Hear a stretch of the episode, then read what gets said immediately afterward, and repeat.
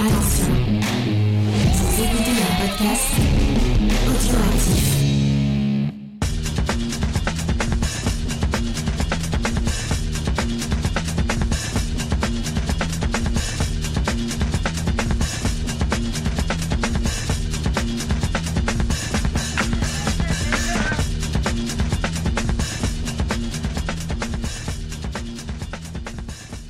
Bonjour à tous et bienvenue dans le podcast des réfracteurs, un podcast qui est une fois de plus placé sous le signe de Sidney Lumet à qui nous consacrons tout notre mois d'avril. Comme vous le savez déjà, nous balayons sa filmographie film par film et il est l'heure aujourd'hui de se pencher sur Serpico sorti en 1973 avec bien sûr Al Pacino. Et avant de débuter, je rappelle à tout le monde que pour Serpico, justement, nous organisons un petit concours sur Twitter.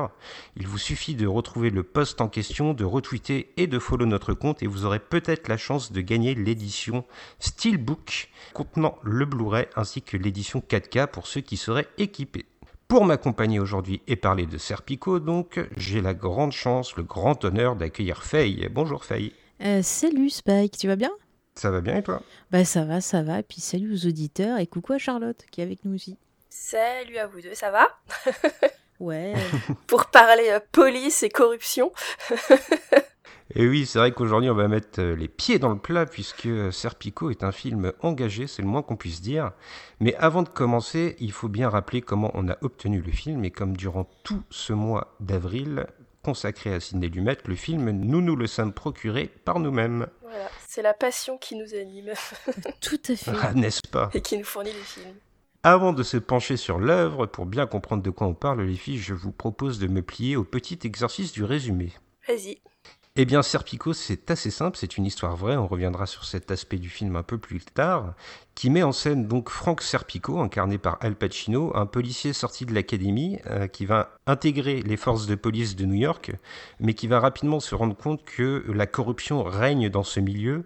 En point central de cette corruption, il y a notamment le racket de bookmaker, où en fait la police vient récupérer des pots de vin auprès d'eux pour les laisser accomplir leurs tâches illégales, en échange de quoi, bien sûr, ils ferment les yeux. Et Serpico, lui, va se révolter contre ce système, va refuser de s'y plier et va se confronter, comme c'est souvent le cas avec Lumet, face à un système implacable qui n'aura aucune pitié pour lui. Alors les filles, avant de commencer, je vais aussi résumer un petit peu où en est Sidney Lumet à ce moment de sa carrière, puisque ça fait presque 8 ans et que nous l'avons laissé dans notre dernier podcast qui était consacré à la colline des âmes perdues. Alors pour ceux qui voudront en savoir plus sur les nombreux films qu'il a fait entre-temps, je rappelle qu'il y a eu beaucoup d'articles écrits, notamment toi Charlotte sur la mouette et toi Faye sur les yeux de Satan, moi je me suis occupé des autres. Alors on va quand même faire un petit point sur ces 8 ans qui se sont écoulés et on va constater quand même que Sidney Lumet est dans un certain creux de sa carrière Euh, la fin des années 60 n'a pas forcément été très tendre avec lui et il n'a pas vraiment rencontré son public. Il y a quand même une rencontre qui va être fondamentale pour le cinéaste, c'est euh, la rencontre avec le directeur de la photographie Carlo Di Palma euh, sur le tournage du Rendez-vous, un thriller romantique avec euh, Omar Sharif et Anouk Aimé, et c'est vraiment au contact de Carlo Di Palma que Sidney Lumet va apprendre à bien utiliser les couleurs au cinéma, selon ce qu'il confesse dans son livre Faire un film, qui nous accompagne pendant toute cette rétrospective.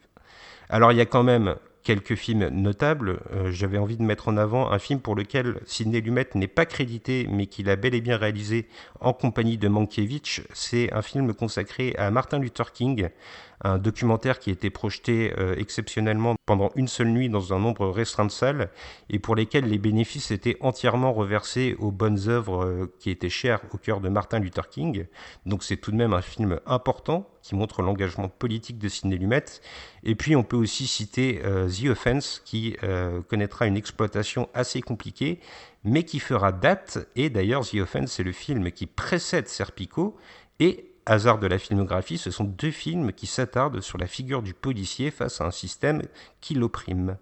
The Offense, euh, il me semble que ça a été plutôt un film euh, ben, presque pas montré. Euh, absolument. Il n'a connu une exploitation très compliquée parce qu'en fait, il est sorti en Angleterre, mais la plupart des distributeurs étrangers étaient un peu frileux parce que le thème est assez sensible. Ouais. Il est question notamment de, de viol pédophile dans le film, donc c'est vraiment quelque chose qui a qui a froissé un peu les distributeurs, qui les a refroidis malgré la présence de Sean Connery une fois de plus à l'écran pour Sidney Lumet. Et effectivement, c'est bien des années plus tard que le film euh, sera montré et euh, acquérira ses lettres de noblesse. Ok. Et je vais te passer la parole, Charlotte, pour que tu nous parles de l'acteur principal de Serpico, Al Pacino, et où il en est à l'époque. Oui, bah Al Pacino, euh, à l'époque de Serpico, il, a, il sort euh, du tournage de, du Parrain. Il n'est pas très connu encore, il a moins de 30 ans, mais euh, il, a bourlingué pendant quelques années.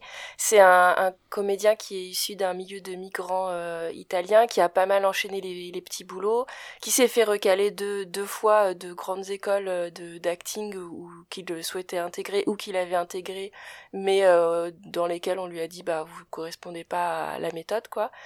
Euh, il a fini par intégrer le l'acteur studio où il a fait connaissance avec euh, des très grands comédiens des années 70 euh, jusqu'à aujourd'hui.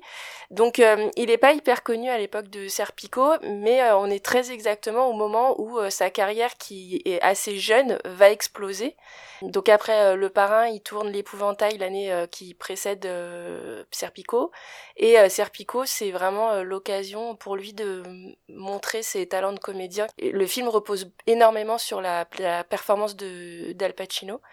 Et ensuite, euh, bah, il va être euh, séduit et euh, courtisé par des, grands réalisateurs du Nouvel Hollywood. Donc, on va avoir Sidney Pollack, évidemment Francis Ford Coppola, Norman Jewison, euh, Friedkin, euh, enfin et Brian De Palma dans son rôle de Scarface, voilà.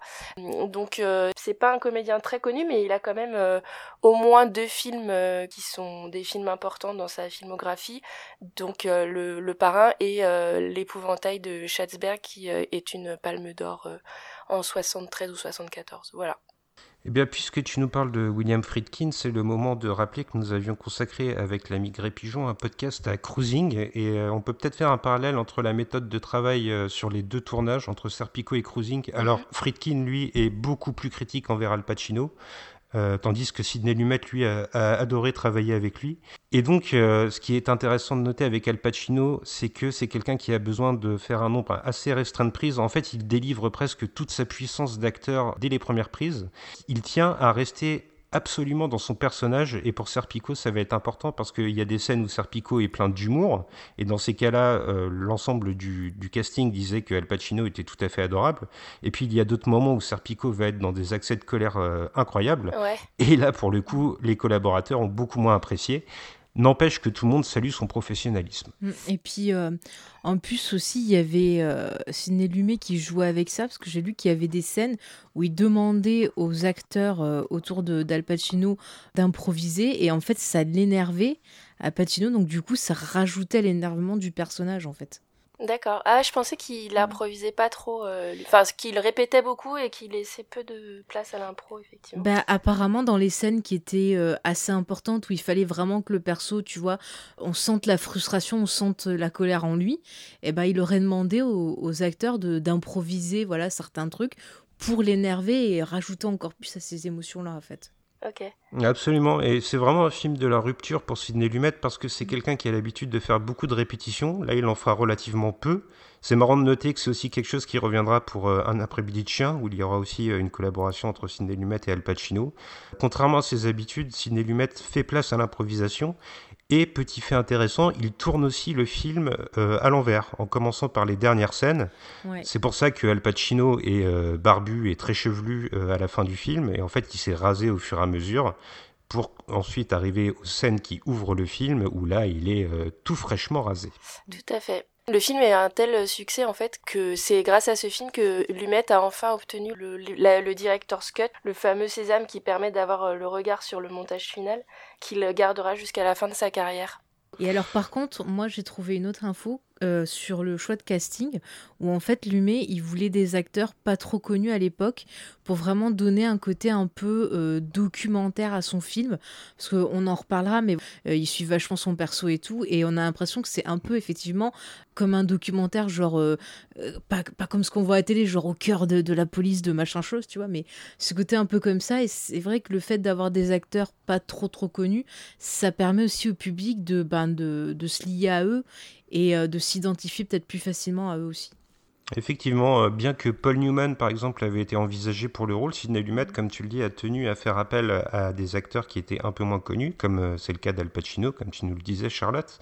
Et c'est intéressant de voir que cette approche, c'est peut-être lié au fait, comme on vous le disait, que Serpico est tiré d'une histoire vraie et que le véritable Frank Serpico, euh, qui aura connu euh, bien des déboires dans sa carrière, qui se sera fait tirer dessus, notamment, c'est là-dessus que s'ouvre le film, euh, va collaborer étroitement avec Al Pacino et qu'ensemble, ils vont nouer une relation de travail vraiment approfondie. Euh, oui, en effet, ben, dans, la technique de travail d'Al Pacino, avec ce côté vraiment euh, essayer de comprendre, de créer son personnage, de rentrer dans sa peau, eh ben, il a décidé de se la jouer Friends et de prendre une colloque euh, avec Serpico pour justement voir ben, comment était sa gestuelle, pour essayer de lui poser un maximum de questions sur son état d'esprit, sur sa psychologie, sur comment il se sentait voilà, au, moment des faits et essayer vraiment de retranscrire à l'écran le plus possible comment était ce personnage-là et comment il a vécu et ressenti euh, ben, tous ces événements euh, dans, le, film. Ce qui est euh, intéressant aussi, c'est une petite citation que j'ai trouvée qui est assez amusante, où Al Pacino demande au véritable Serpico pourquoi il s'est opposé à cette corruption, et Serpico lui, lui répond que Al, c'est ses mots, Al, je ne sais pas, je suppose que je n'aurais plus pu faire face à moi-même en écoutant de la musique si je ne m'étais pas opposé à ce système. Euh, donc c'est quelqu'un qui a une vraie sensibilité en tout cas et euh, qui a une réflexion sur sa nature profonde et qui n'hésitait pas à s'opposer au système.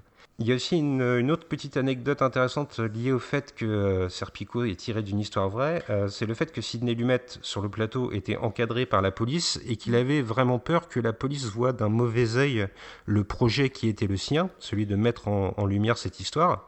Et il a été très surpris de voir qu'en fait, la collaboration de la police était totale et qu'ils adoubaient le film à partir du moment où ils ont vu son approche euh, celle de vouloir restituer la vérité euh, telle qu'elle était et de ne pas en faire un film hollywoodien. Bah, ils se sont sentis touchés, moi, ce que, ce que j'ai lu, justement, ils avaient peur que ce soit un pamphlet vraiment anti-police. Et ils disaient que l'approche de, de Lumet, eh ben, ça apportait la réflexion aux gens, mais ça montrait aussi euh, bah, que tous les, tous les policiers n'étaient pas euh, pourris. Et euh, de ce que j'ai lu, voilà, certains se sont sentis euh, touchés par le film et ont vraiment essayé d'aider Lumet à montrer les choses de la façon la plus honnête possible.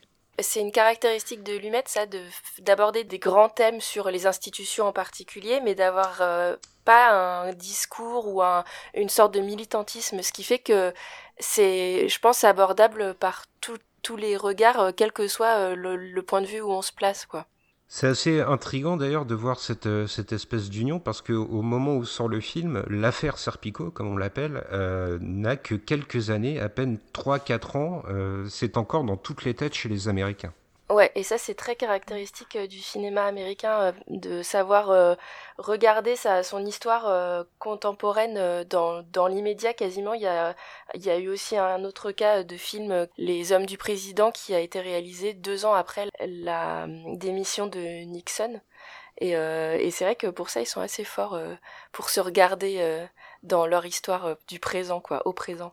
Et eh bien justement, leur histoire, je vous propose les filles maintenant de plonger dedans. Et avant véritablement de s'attacher au thème profond et à l'interprétation, j'aimerais qu'on s'arrête sur euh, l'approche visuelle euh, que va emprunter Sidney Lumet pour Serpico véritablement, moi j'ai eu l'impression qu'on était euh, dans une envie de réalisme.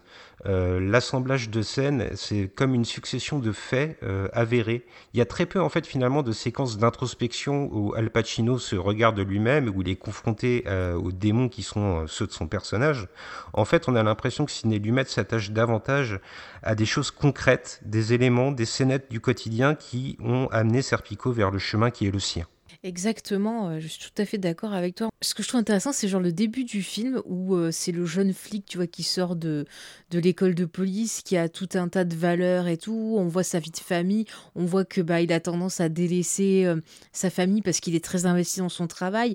Et puis on va voir bah, petit à petit que, toute cette passion, au fur et à mesure du film, au fur et à mesure des scénettes choisies, ça va nous permettre de voir un peu l'évolution du personnage et de voir à, quel point bah, ce, jeune, ce jeune idéaliste, quelque part, bah, va perdre toutes ces illusions, on entend les bruits de miroirs qui se cassent au fur et à mesure du film.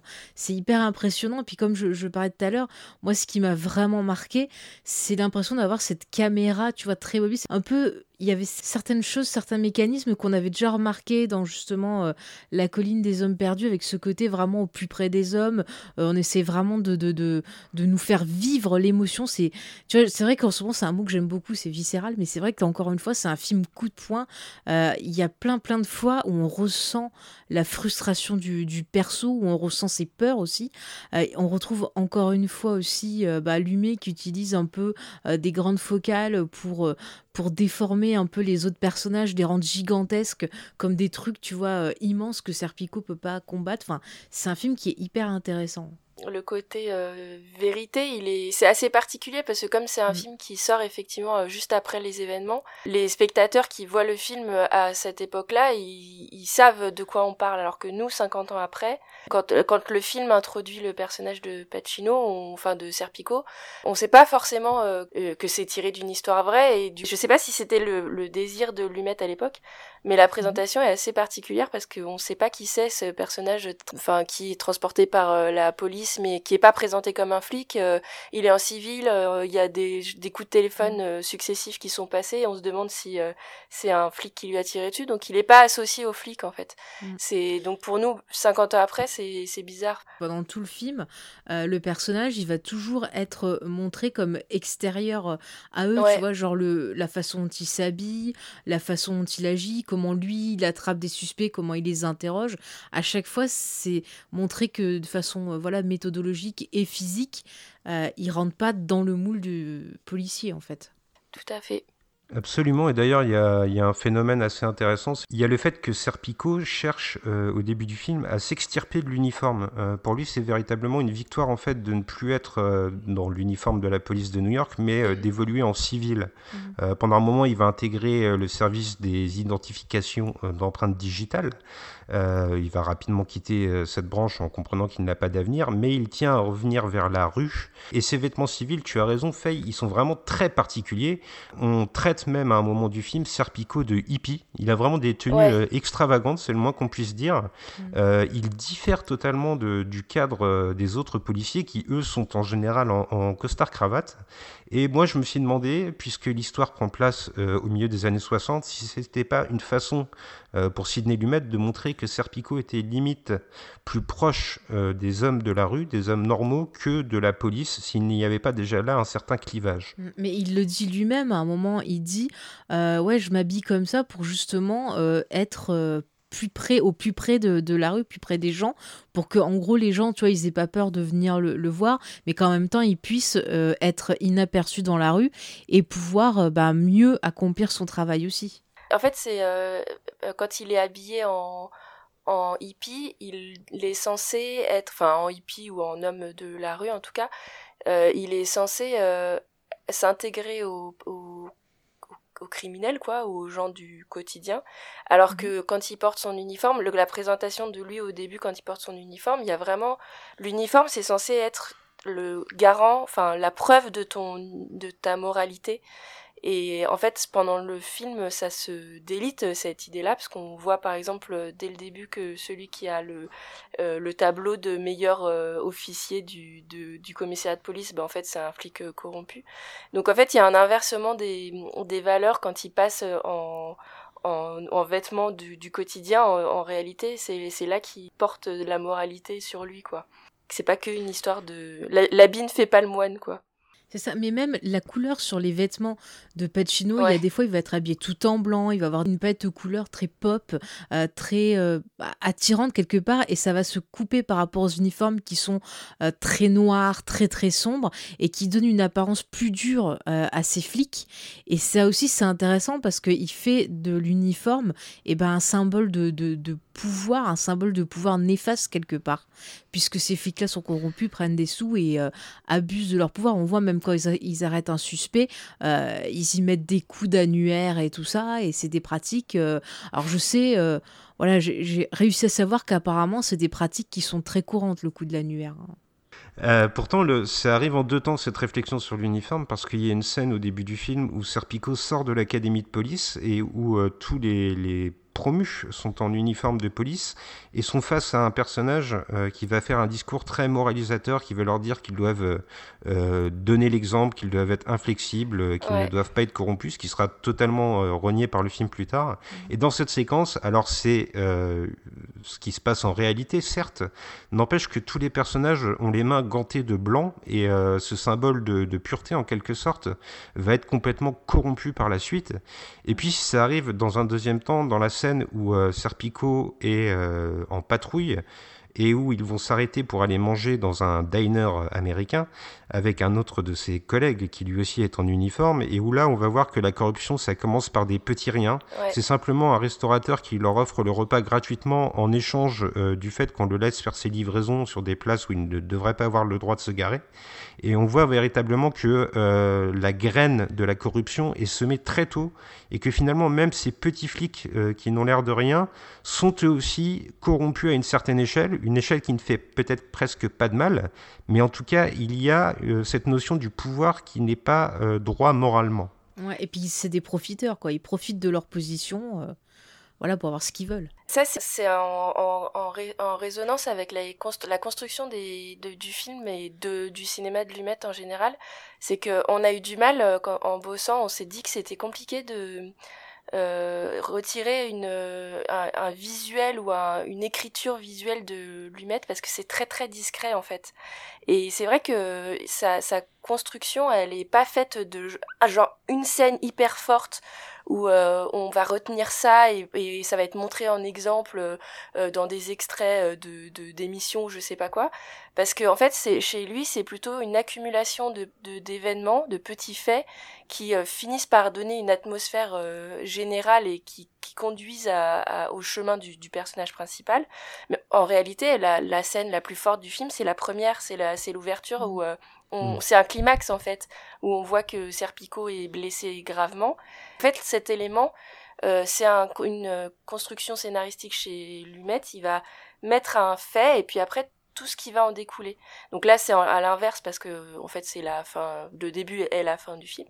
Mais mais on retrouve ça euh, chez dans 12 hommes en colère par exemple. Il y a un homme est accusé de crime, qu'est-ce qui va se passer?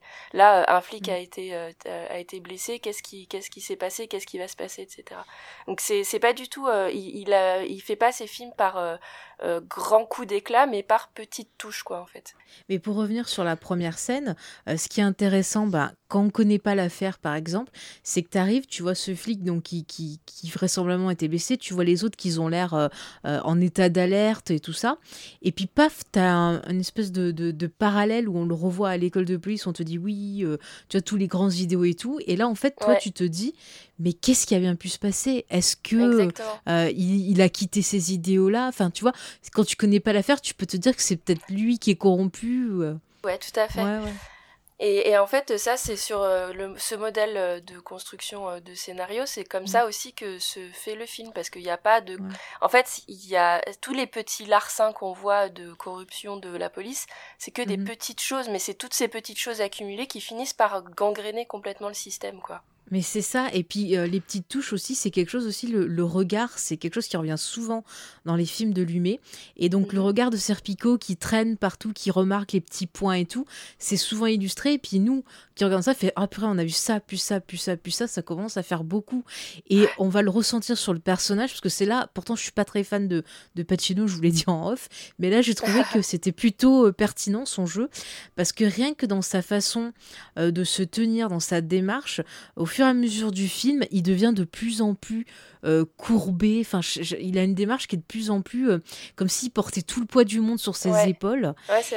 Et, c'est vraiment par petites touches au fur et à mesure du film. Au début, on dirait limite qu'il marche genre comme un Bee Gees, tu vois, ou comme Travolta au début de La fièvre du samedi soir, genre ah, tout content et tout. et puis au fur et à mesure, tu sens le gars qui qui sent que voilà ça va mal finir et euh, mais ça ça vient pas d'un coup alors que souvent quand tu prends des films modernes qui reprendraient ce type d'histoire t'as l'impression que le gars il switch d'un coup et tu comprends pas tout le parcours alors que là bah, c'est vraiment très très bien euh, restitué et il euh, y a jamais tu vois un truc en trop c'est c'est très crédible. Tu te dis que toi-même, peut-être, tu pourrais aussi réagir comme ça. C'est vraiment, c'est pas un super héros, le mec. On voit que ça l'affecte. Absolument. Et puis euh, au moment où on, tire des parallèles entre euh, Serpico et les autres films de Sidney Lumet, moi j'avais envie de mettre en avant aussi le fait que le film s'inscrit dans, un New York, un New York que euh, Sidney Lumet aime tant, c'est là où il a grandi, il l'a si, si, souvent filmé, euh, si vous voulez en savoir plus sur euh, l'enfance de Sidney Lumet dans les rues de New York, il y a la petite pastille de Gré Pigeon, euh, relativement brillante, dans laquelle il nous décrivait un peu son enfance. mais véritablement, en s'inscrivant dans la rue, ici on cherche à New York, j'ai l'impression, un peu plus des caniveaux, mmh. un petit peu plus glauque. C'est un film qui est véritablement très gris en fait. Alors il faut savoir que le film a été filmé dans presque tous les quartiers de New York, à une seule exception, euh, c'est Staten Island, donc le quartier le plus moderne entre guillemets de New York, euh, ce qui atteste du fait que véritablement Lumet euh, cherche le côté historique de la ville et puis euh, s'appuyer aussi par le, les décors de commissariat qui sont véritablement gris, sales, crades. Euh, on n'a pas envie d'y mettre les pieds, qu'on soit un malfrat ou un policier. Et puis souvent aussi, par le, la façon dont il va cadrer Serpico, euh, il y, a des, y a plein de petites scènes comme ça où genre il est en ville et il va être cerné euh, par, tu vois, par différents immeubles et tout. Il y a toujours une impression où le personnage, il est comme une souris piégée dans tu vois, dans, bah, dans, un piège, quoi. Enfin, je trouve que souvent, il y a un côté hyper oppressant, en fait. Je suis d'accord avec toi, j'ai remarqué justement euh, quand, quand, il est filmé en intérieur dans, dans les commissariats, les bureaux, euh, les vestiaires, tout ce qui se rapporte à, à la police justement, souvent mhm. euh, il est introduit au dernier plan, il est au fond de la pièce, il est pas, euh, on le suit pas tellement en fait, il est un peu caché et c'est après qu'on le repère dans, dans le, la foule des policiers, comme s'il était mm. remisé quoi. Et puis il y a aussi un truc intéressant, euh, la couleur rouge. Encore une fois, c'est une couleur qui revient souvent chez Lumet, j'ai remarqué. Et à chaque fois qu'il mmh. est euh, en, travail de policier, tu vois, il poursuit un suspect ou il doit faire une mission de, policier, il y a la couleur rouge qui revient euh, dans, bah, dans la scène. Soit ça va être sur des escaliers, soit ça va être un tapis, soit ça va être quelqu'un qui est habillé en rouge, mais toujours elle revient comme si à chaque fois qu'il accomplit son travail de flic, c'est dangereux, c'est le danger, et qu'on nous prévient que là, il faut se faire du souci pour le personnage, en fait. Enfin, je sais pas si vous l'avez remarqué, mais c'est quelque chose que je vois beaucoup dans les films de Lumet. À chaque fois euh, qu'il veut parler de la notion de danger ou euh, quelque chose de très émotif ou autre, il y a cette couleur rouge qui revient. Absolument, et c'est un parallèle qu'on avait déjà tissé pour euh, The Offense à l'écrit, qui était lui aussi un film très gris, mais qui avait des, résurgences comme ça de couleur rouge, mm. qui évoquait le, danger, parfois la violence, ou en tout cas, c'était pas anodin euh, dans son apparition. Bah, dans Les Yeux de Satan, par exemple, je l'avais noté aussi pour vraiment tout ce qui était euh, représenter ce qu'il y avait de malsain euh, dans l'école. il y avait toujours cette petite touche de, rouge qui revenait, soit sur un personnage, soit sur le décor. Même, je crois, dans l'Orient Express, il y a des, doses de rouge. Enfin, en tout cas, il y a toujours un travail sur la couleur, je trouve, dans ces films. Et tu parlais de la façon de, enfin, du New York qui filmait, et c'est vrai que c'est un New York qui est pas du tout stylisé chez, chez lui comme, euh, mhm. comme chez Woody Allen par exemple, où euh, c'est des beaux plans, des belles rues, etc. Lui, il filme vraiment les bas-fonds euh, de la manière la plus littérale. Donc, la première scène d'intervention de, de Serpico, c'est une scène où il y a une femme qui se fait violer et il, descend littéralement des escaliers pour aller la chercher, quoi. Mhm. Il y a vraiment, euh, c'est pas du mm. tout glamour, c'est pas un New York euh, glamour. Oui, d'ailleurs, cette scène, elle est importante parce qu'on y voit immédiatement ce qui sera euh, la note d'intention du film. C'est le fait que Serpico, lui, est un flic qui veut accomplir son travail, alors que celui qui est dans la voiture avec lui ne voulait même pas prendre l'appel, alors qu'il savait que c'était une tentative de viol tout de même. Mm. Donc on voit que Serpico, lui, il est là pour faire régner l'ordre, pour essayer de, de ramener le calme dans la ville, alors que les autres sont totalement désintéressés. Il y a vraiment un truc de l'immobilisme de la police parce que c'est une histoire de secteur en fait. Le gars lui dit on n'est pas sur notre secteur donc on va pas s'emmerder à y aller et Pacino lui répond on met aussi à la frontière quoi donc euh, ça fait vraiment euh, paraître le euh, ouais c'est ça le, le côté faut pas trop s'emmerder non plus ce qui fait que évidemment New York est une ville qui d'insécurité quoi à ce moment-là. Bah, d'ailleurs, dans le Faut pas se s'emmerder non plus, sur cette affaire-là euh, de, viol, alors déjà, bon, bah, on repassera pour l'accompagnement de la victime. Oui, d'ailleurs, on dit juste, elle fera un bon témoin. C'est comme ça qu'on la qualifie. Après, elle est prise en charge par, euh, par une autre femme. Hein. Oui, mais une femme noire. Une femme noire. Hein. oui, mais ça, c'est parce que je pense que lui mettre, c'est important pour lui, ça. C'est un type qui a un vrai euh, engagement euh, vis-à-vis de toutes les communautés euh, en difficulté et que je pense que c'est mm. totalement fait exprès, effectivement, que ça soit non seulement une femme, mais en plus une noire qui l'accompagne. Ouais, mais alors le pire après, c'est, je veux dire, ils ont arrêté une personne, mais notre ami Serpico, lui, comprend que c'est une personne qui était là, qui est pas vraiment la responsable de, du viol, et on voit que à côté de lui, les autres flics s'en foutent, ils font même pas l'effort, ils le tabassent et basta. Et lui, il fait l'effort lui parler, d'essayer voilà, de dire ah bah il y a pas de raison euh, que tu payes pour les autres. Enfin, on voit qu'il s'intéresse vraiment aux vrais coupables, au travail de justice, alors que pour les autres c'est genre oh, bah, on a chopé un noir, euh, voilà on s'en fout quoi. Et le pire c'est que quand lui-même il, résout l'affaire et qu'il amène le vrai coupable, il se fait engueuler parce qu'il a fait le boulot qui aurait dû être fait par un autre flic qui n'a pas fait. Et le pire de tout c'est que le gars il se dit bon bah je dirais que c'est moi qui l'ai arrêté. Et, et c'est grave quand même, il se fait voler Ouais, c'est encore une histoire de secteur, quoi, parce que ils, prétendent qu'il n'était pas sur son secteur et donc il risque d'être euh, d'être emmerdé alors qu'il a fait le boulot que un autre aurait dû faire en réalité, quoi. Ouais, ouais. Non, mais c'est fou quand même. On voit déjà la frustration sur. Moi, je regardais le film et je fais, mais, mais la pourriture? Mais non, attends. Et... ça, je m'énervais toute seule. Alors, j'imagine même pas comment euh, Sarpico il devait être. Mais cette scène euh, sur l'arrestation du, du gamin, euh, en fait, c'est une scène où Serpico euh, prend un, enfin celui qui a été arrêté et il mhm. l'emmène boire un café. Il lui, il lui dit, c'est effectivement, ne paye pas pour les autres, tu n'es pas le seul responsable. Et c'est une façon de montrer la vision de l'humanité de Serpico au départ qui est pleine mhm. d'optimisme parce que le gamin vient de se faire tabasser méchamment et lui, il, pense et il veut prouver, je pense à ce moment-là à ses collègues, qu'on peut obtenir des informations sans violence. Et plus le film avance, et moins il a le temps de croire à l'humanité, en fait. Ce qui est triste, quoi. Il, est, il perd euh, vraiment sa foi euh, en euh, la, la bonté qui peut régner dans, dans un homme, quoi. Mais quelque part, on retrouve encore cette notion de, de société et de pouvoir qui brise l'autre, qui est aussi bah, d'autres choses qu'on a vues dans, dans l'œuvre de Lumet. Bah, je reprends voilà la colline des hommes perdus. Pareil, c'était des hommes qui étaient brisés par l'autorité, par le pouvoir. Et là, on retrouve la même chose aussi.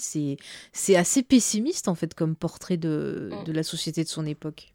D'ailleurs, ça appuyait par quelque chose, c'est le fait que le, caractère de Serpico est assez, assez exubérant. On l'a dit, il est très versé euh, vers les arts, vers l'opéra notamment, mais aussi à un moment, il est versé vers la danse, et c'est quelque chose que la police va lui reprocher, et euh, ils vont faire un amalgame entre sa passion euh, pour la danse et le fait qu'on le suppose homosexuel, ce qu'il n'est pas du tout dans le film, puisqu'on voit plusieurs de ses petites amies, mais on voit que la police voit ça d'un très mauvais œil, et en fait, j'ai trouvé ça intéressant parce que euh, on lui reproche sa nature, du moins ce qu'on pense être sa nature, mais euh, ça n'est pas du tout basé sur euh, quelque chose qui impacterait son travail.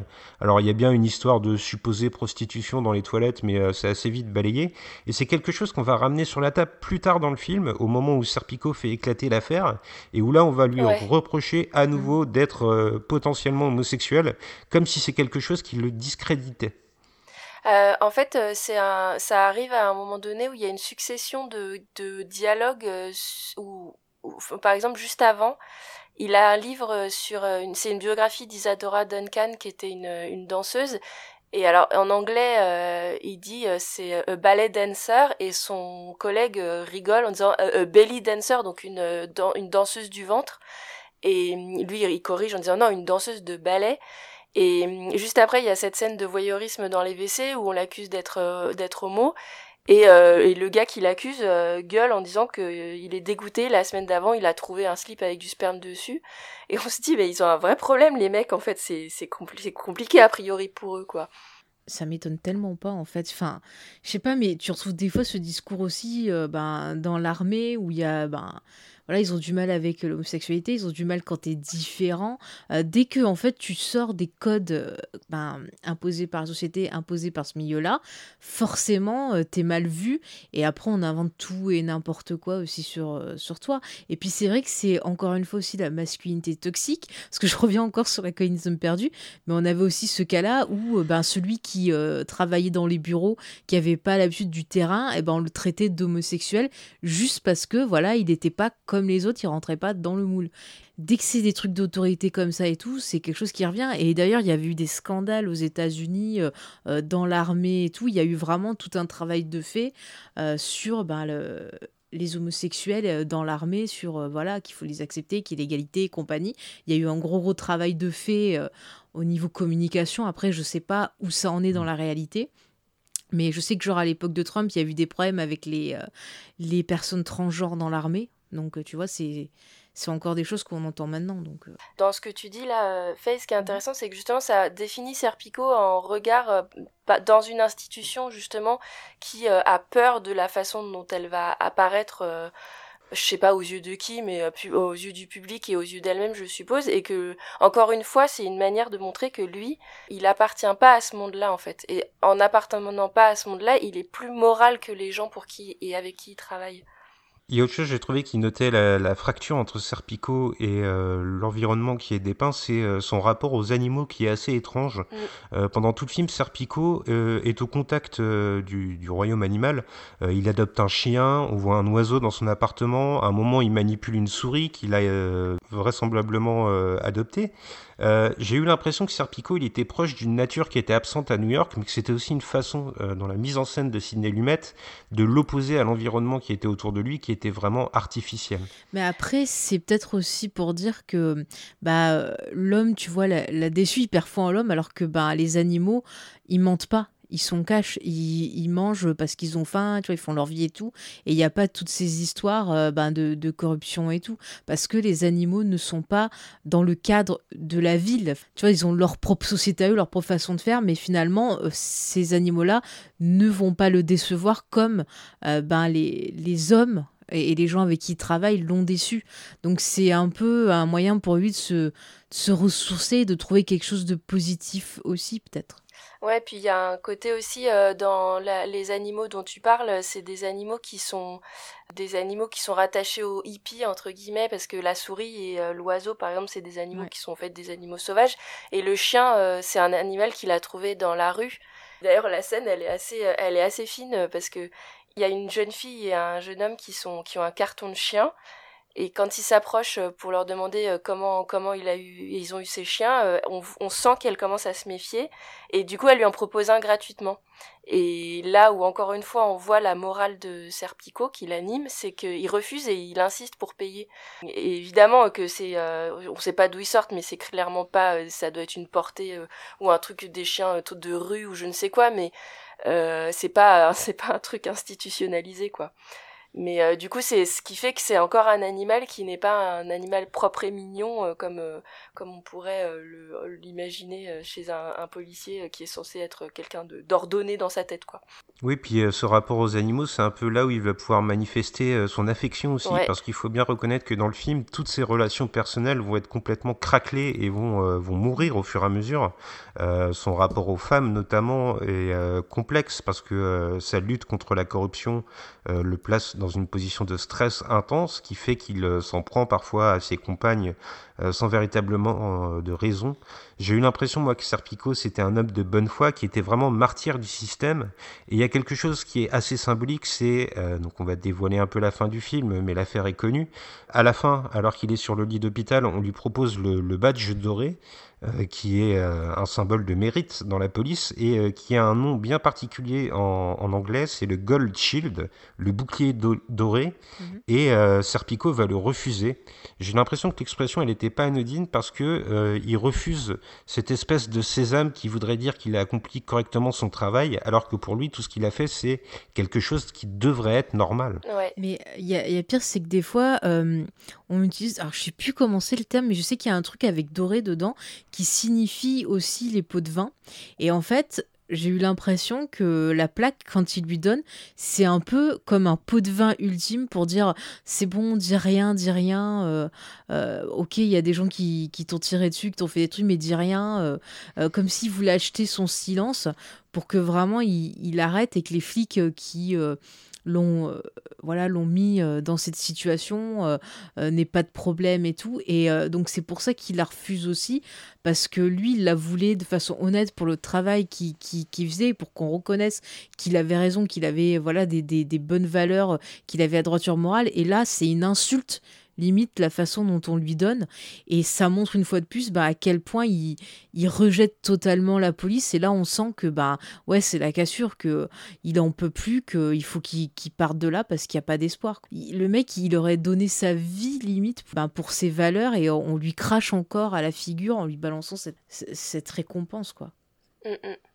Alors il y a un autre artifice de, mise en scène sur lequel je voulais m'attarder, c'est euh, l'avalanche de produits potentiellement toxiques qu'il y a à l'écran. Alors je m'explique, euh, il y a beaucoup d'alcool, euh, il y a beaucoup de cigarettes, et puis il y a même un moment assez étrange où la police va fournir des joints à l'ensemble des policiers pour qu'ils puissent reconnaître l'odeur de la drogue. J'ai trouvé ça vraiment pas innocent de la part de Lumet. J'ai l'impression que dans ces dépendances-là, il montrait là encore un système qui est profondément gangréné, qui est empoisonné et euh, ça contamine même Serpico qui s'adonne à la boisson euh, assez régulièrement.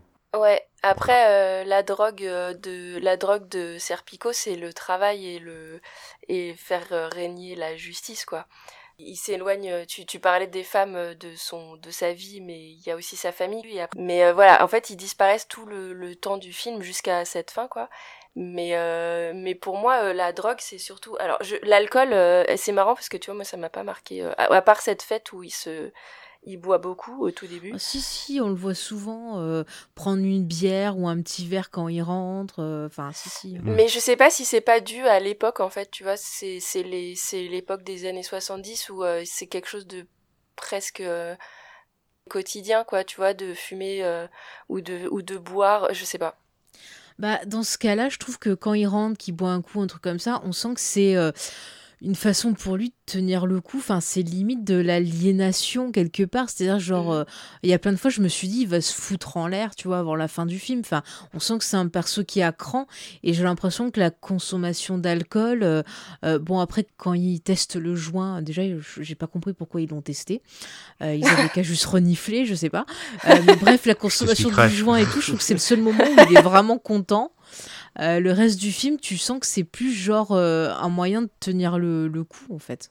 Alors, il est peut-être euh, le moment de venir à ce qui est la vraie corruption du film, donc ce, racket des bookmakers. Et là, il y a une phrase de dialogue assez intrigante qui parle de, de crimes sans victime, en fait. Que, le fait de racketter les bookmakers ne fait de mal à personne. Ça n'est pas comme racketter un dealer. Alors, ce qui sera démenti par la, la, suite du film, où on va comprendre que la brigade des stupes n'est pas innocente non plus.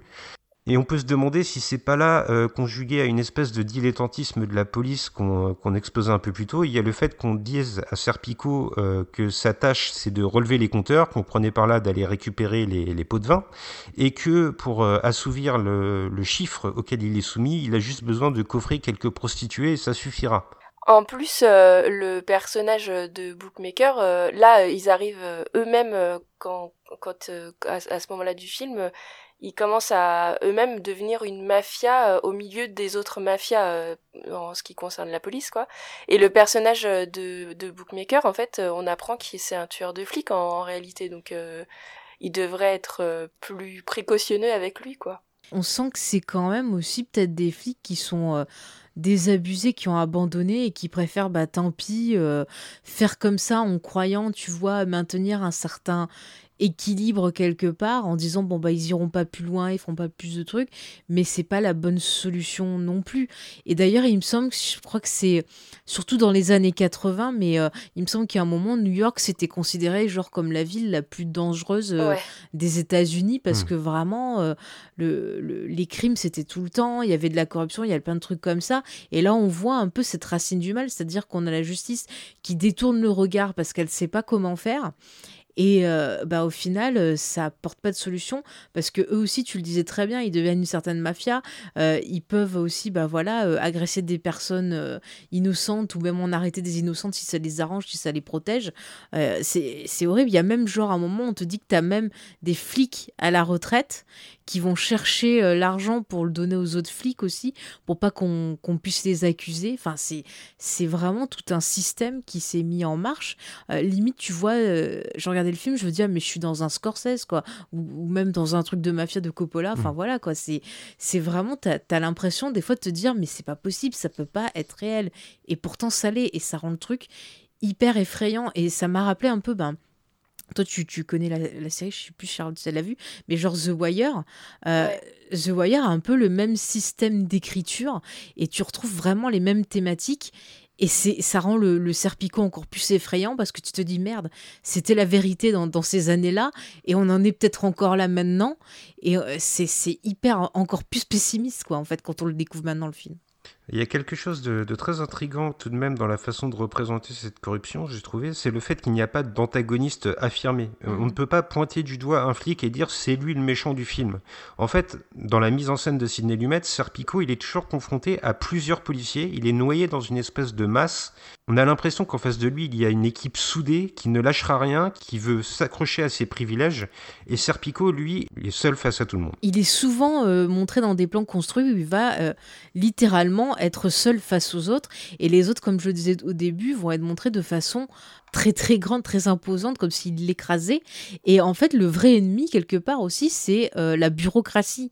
Parce qu'il y a plein de fois où il va se retrouver, euh, bah, c'est un peu comme, vous voyez, dans Astérix, là, quand il va dans la maison qui rend fou, là, euh, avec tous les services à visiter, c'est un peu pareil, parce que lui, il veut dénoncer, il veut faire un truc bien, il lui dit, ah, il faut passer par machin, mais après, il fallait voir un autre, il fallait voir un machin, nanana, pour aller jusqu'au maire, et puis finalement, on lui dit, ah bah le maire, il peut pas, faut faire ci, faire ça. Et, et c'est horrible parce qu'ils lui font pas des terreurs physiques, mais psychologique. Et on le voit, justement, il pète des câbles après à cause de ça. Euh, et effectivement, tu le disais, ça va se répercuter sur euh, ses relations personnelles. Mais tu peux pas dire c'est euh, un tel le méchant. C'est pour moi, c'est limite la ville de New York la méchante. C'est difficile de noter une, une, un style de, dans le film, mais il y a quand même quelque chose, il me semble, qui, qui se répand dans tout le film, c'est la façon, c'est la façon de placer la caméra en fait. Déjà, euh, Pacino, c'est un homme qui est pas très grand. Euh, j'ai regardé sa taille parce qu'en fait dans le film il est toujours beaucoup plus petit que les autres et en plus de ça au début du film il est filmé en, en légère plongée donc la caméra euh, légèrement au-dessus de lui et ce qui fait que ça il est toujours un peu en infériorité euh, dans la deuxième partie du film, ça va s'inverser, il va être en très légère contre-plongée ou alors filmé à, hauteur. Et il y a une scène justement euh, où il y a tous ses collègues euh, qui, le, qui lui donnent rendez-vous dans un parc, c'est un peu bizarre d'ailleurs, euh, et qui l'entourent et le, la caméra se rapproche de plus en plus et eux se rapprochent de plus en plus et c'est de plus en plus serré. Et il est vraiment euh, coincé dans les cadres quoi à ce moment-là. Mm tiens, là, on peut faire un rapport avec les animaux. C'est quand ses collègues, justement, il arrive dans le parc et tout. Moi, je me suis dit, on dirait, on dirait des requins qui tournent autour de la proie et qui vont le bouffer, tu vois. Je voulais juste faire, faire une euh, déclaration euh, d'amour euh, à Lumette et au film.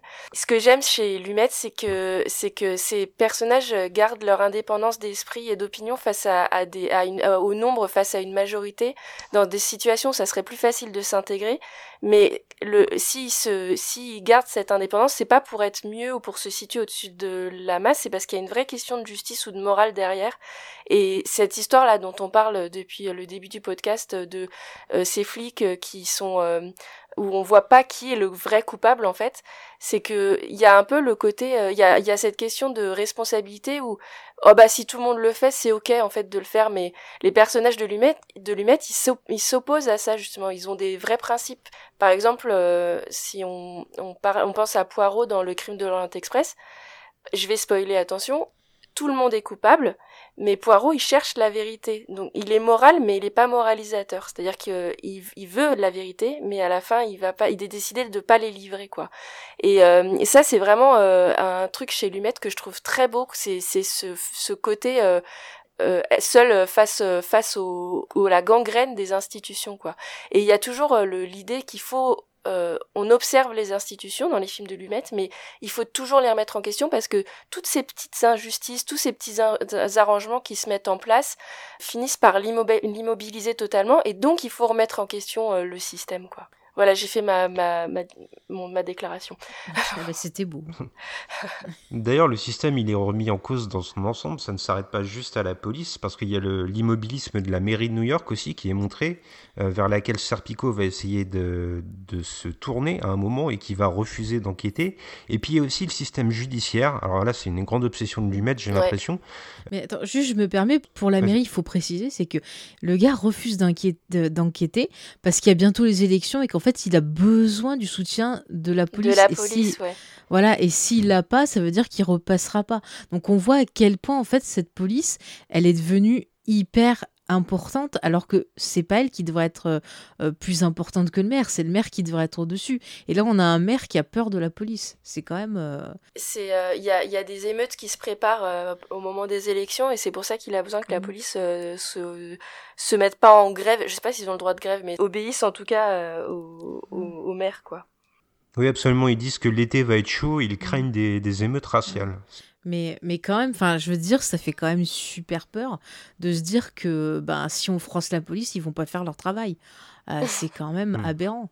Et puis il y a aussi le, le système judiciaire qui est remis en cause assez succinctement, mais c'est quand même une grande obsession de lui mettre, donc ça m'a paru euh, pas totalement innocent.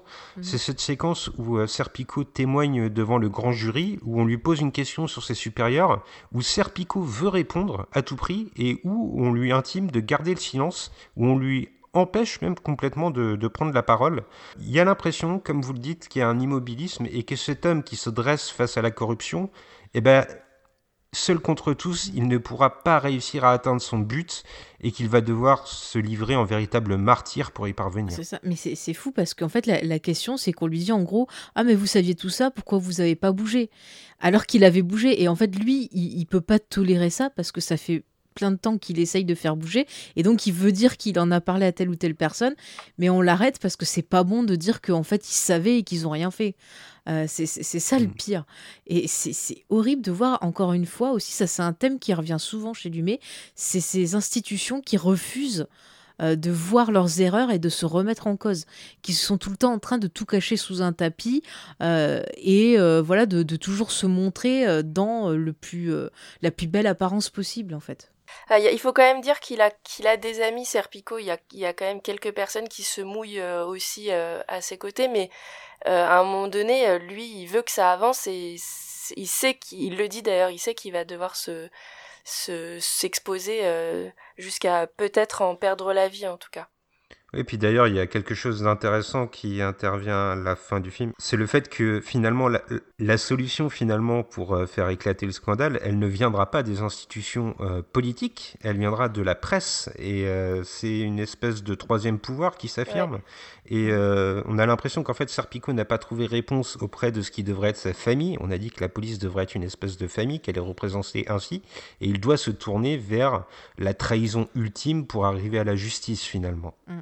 Oui, oui, c'est ça. Et puis, euh, ce que j'ai bien aimé, c'est au moment il dit si je parle à la presse et que je suis enregistré, on pourra pas euh, me faire du mal ou un truc comme ça. Il dit parce que justement, ça aura été enregistré et donc euh, on pourra plus le, le faire taire. Et s'il lui arrive Mhm. quelque chose, et ben, ça voudra dire que ce qu'il a dit, c'était vrai.